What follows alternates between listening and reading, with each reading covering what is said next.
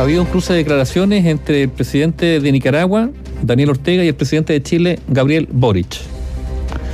Esto en el marco de la conmemoración también de los 50, Son los 50 años. Era, era, el aniversario además de, de, la Fuerza Policial de Nicaragua y en ese acto hizo la comparación eh, y por lo tanto criticó, en realidad prácticamente, no sé la palabra, una crítica. Ya, atacó duramente eh, Daniel Ortega a, la, a Carabineros de Chile, señalando que era una fuerza creada o entrenada para reprimir. Eh, para asesinar. Y, y matar. Eh, Gabriel Boric le replicó, defendió a Carabineros de Chile, lo trató de dictador, de vuelta lo trataron de pinochetito, una cosa. Sí, fue, fue bastante violento el sí, tono entre. No es el primero. No es el primero. Eh, y esto tiene varias derivas. La primera, la pregunta que ha ocurrido. Eh, y lo que ha ocurrido es, es que probablemente yo no podría sentirlo por parte de Daniel, no, no, no estoy justificando a Daniel Ortega, pero quizás Daniel Ortega, como algunas otras personas con ese perfil de izquierda, sienten que se ha sentido, no sé, sorprendido por los cambios discursivos del presidente Boric. Eh, sin ponerle adjetivo, porque algunos le ponen adjetivo, pero no le pongamos adjetivo, digamos que pueden a, a, a, eh, ocurrir en los sectores de extrema izquierda, ultra izquierda o radicales de izquierda, póngale el nombre que quiera, pero que se, quizás se sienten, digamos, que tildan de amarillo al presidente Gabriel. De amarillo, Boric. que cambió de discurso. Bueno, el, el, discurso lo cambió efectivamente y eso es cierto. Eh, eso es lo primero. Ahora, esto genera también algunos, algunas reflexiones, movimientos más subterráneos, particularmente en el Partido Comunista. A ver, podemos decir que en este acuerdo del Senado sobre los 50 años, el Partido Comunista ha señalado que no se siente interpretado, ¿no es cierto? La declaración del Senado. Pero también aquí lo que ocurre es, porque hoy día se le pregunta a Carmen Hertz por qué se abstiene en la comisión a la, a la, hora de aprobar un voto de respaldo al presidente Boric y de crítica a Daniel Ortega. Y dice, ¿por qué no me pareció nomás? Bueno, es una respuesta demasiado liviana para una diputada, digamos, que tiene una trayectoria muy larga. ¿Qué que ocurre? Yo creo que hay que hacer historia. Y en la historia del sandinismo también está el Partido Comunista Chileno. Eh, cuando el Partido Comunista Chileno opta y cambia absolutamente lo que había sido su línea histórica y, e incorpora eh, la vía de la rebelión popular de masa, ¿no es cierto?, como su, su línea política que incluía todas las formas de lucha y por lo tanto la violencia política, el uso de las armas y por lo tanto también la constitución de un grupo militar, que fue el presidente partido Manuel Rodríguez, con oficiales entrenados en academias militares de Europa del Este y con muchos militantes comunistas llevados a, formarse militarmente, que se estrenaron y entrenaron en las guerras o en las guerrillas del Salvador y también en la guerrilla contra la dictadura de Somoza al lado de los sandinistas en Nicaragua, bueno, ahí hay una especie como de afecto, cercanía con el sandinismo. Y no solo eso, porque la pregunta que en realidad no se ha respondido es si esta vocación del PC por impulsar la vía armada para derrocar a la dictadura de Pinochet era, y esta es la pregunta, ¿era para reinstalar una democracia liberal como la entendemos o era para instalar un régimen más bien parecido al sandinismo? y yo creo que hay un signo de interrogación que va a quedar porque algunos responderán más para allá, más para acá.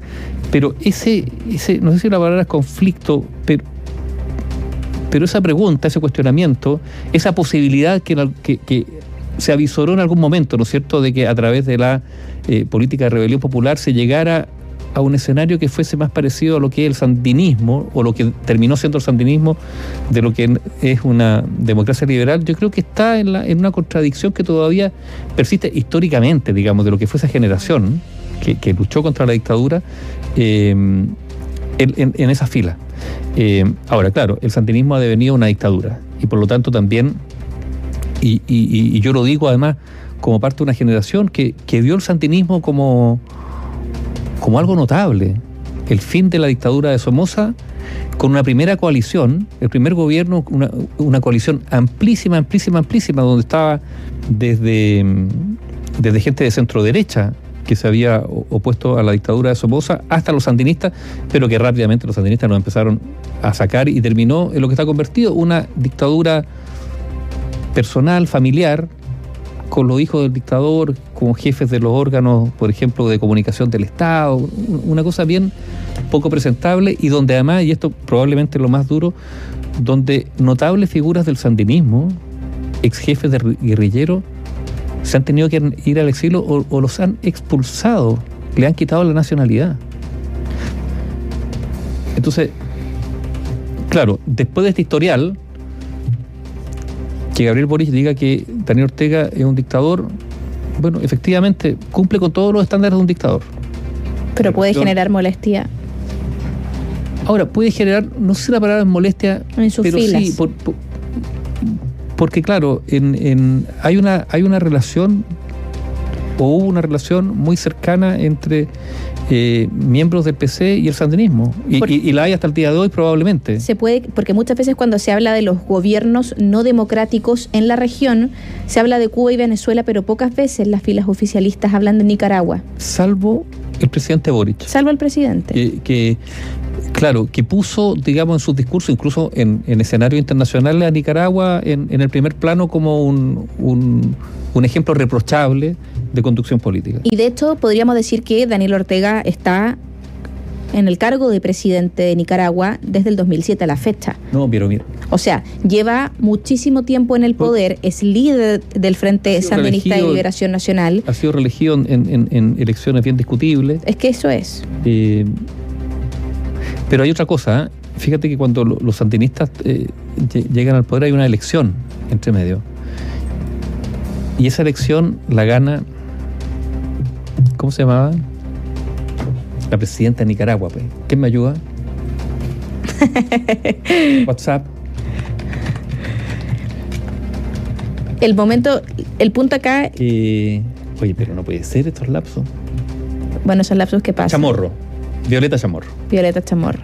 Viuda de Pedro Chamorro, Barrios de Chamorro. Sí, Violeta Barrios de Chamorro porque su marido Chamorro, que había sido de la miembro de la primera junta eh, de, de, los santinismos, eh, una víctima, digamos, del santinismo. Violeta, Violeta Barrios de Chamorro, o Violeta Chamorro, le decían. Eh, entonces, cuando, cuando gana, esto fue una sorpresa para el santinismo, no se lo esperaban.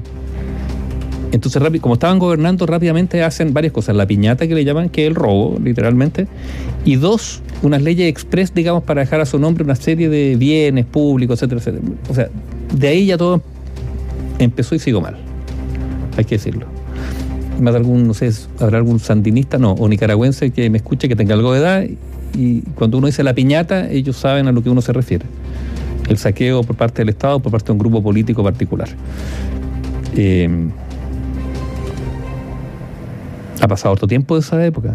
Y desde esa época el sandinismo ha ido en esta deriva efectivamente autoritaria o dictatorial, eh, que yo creo que a mucha gente de izquierda le, causa mucha pena.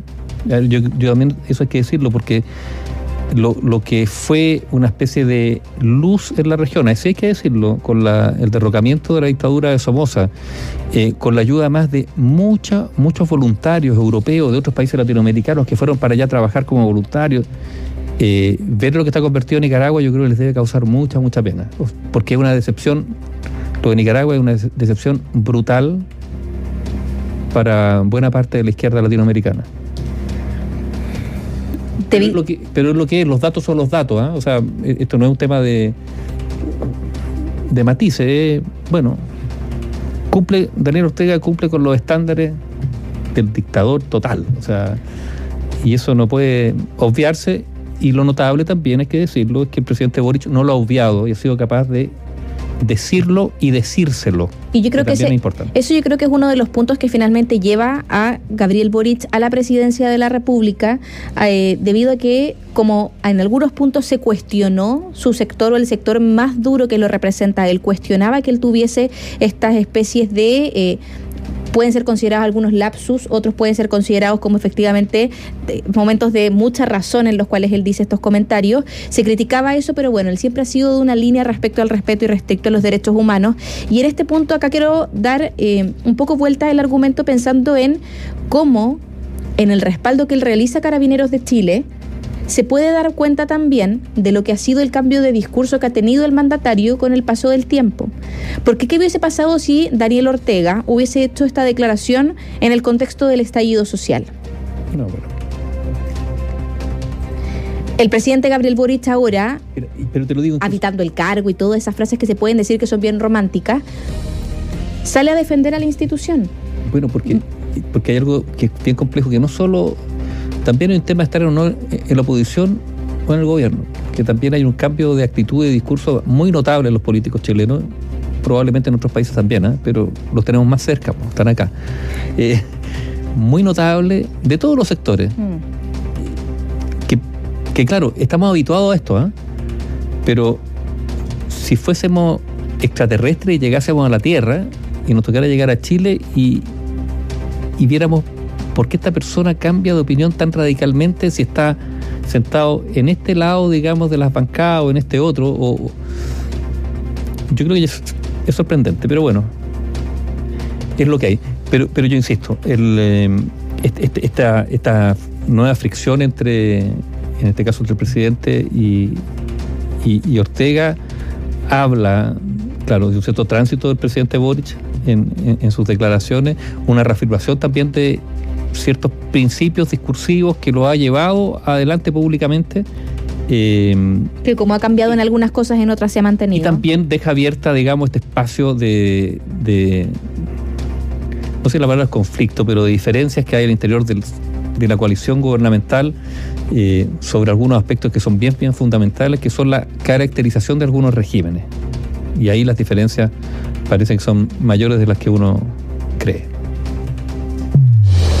Análisis sin compromisos. Opinión independiente.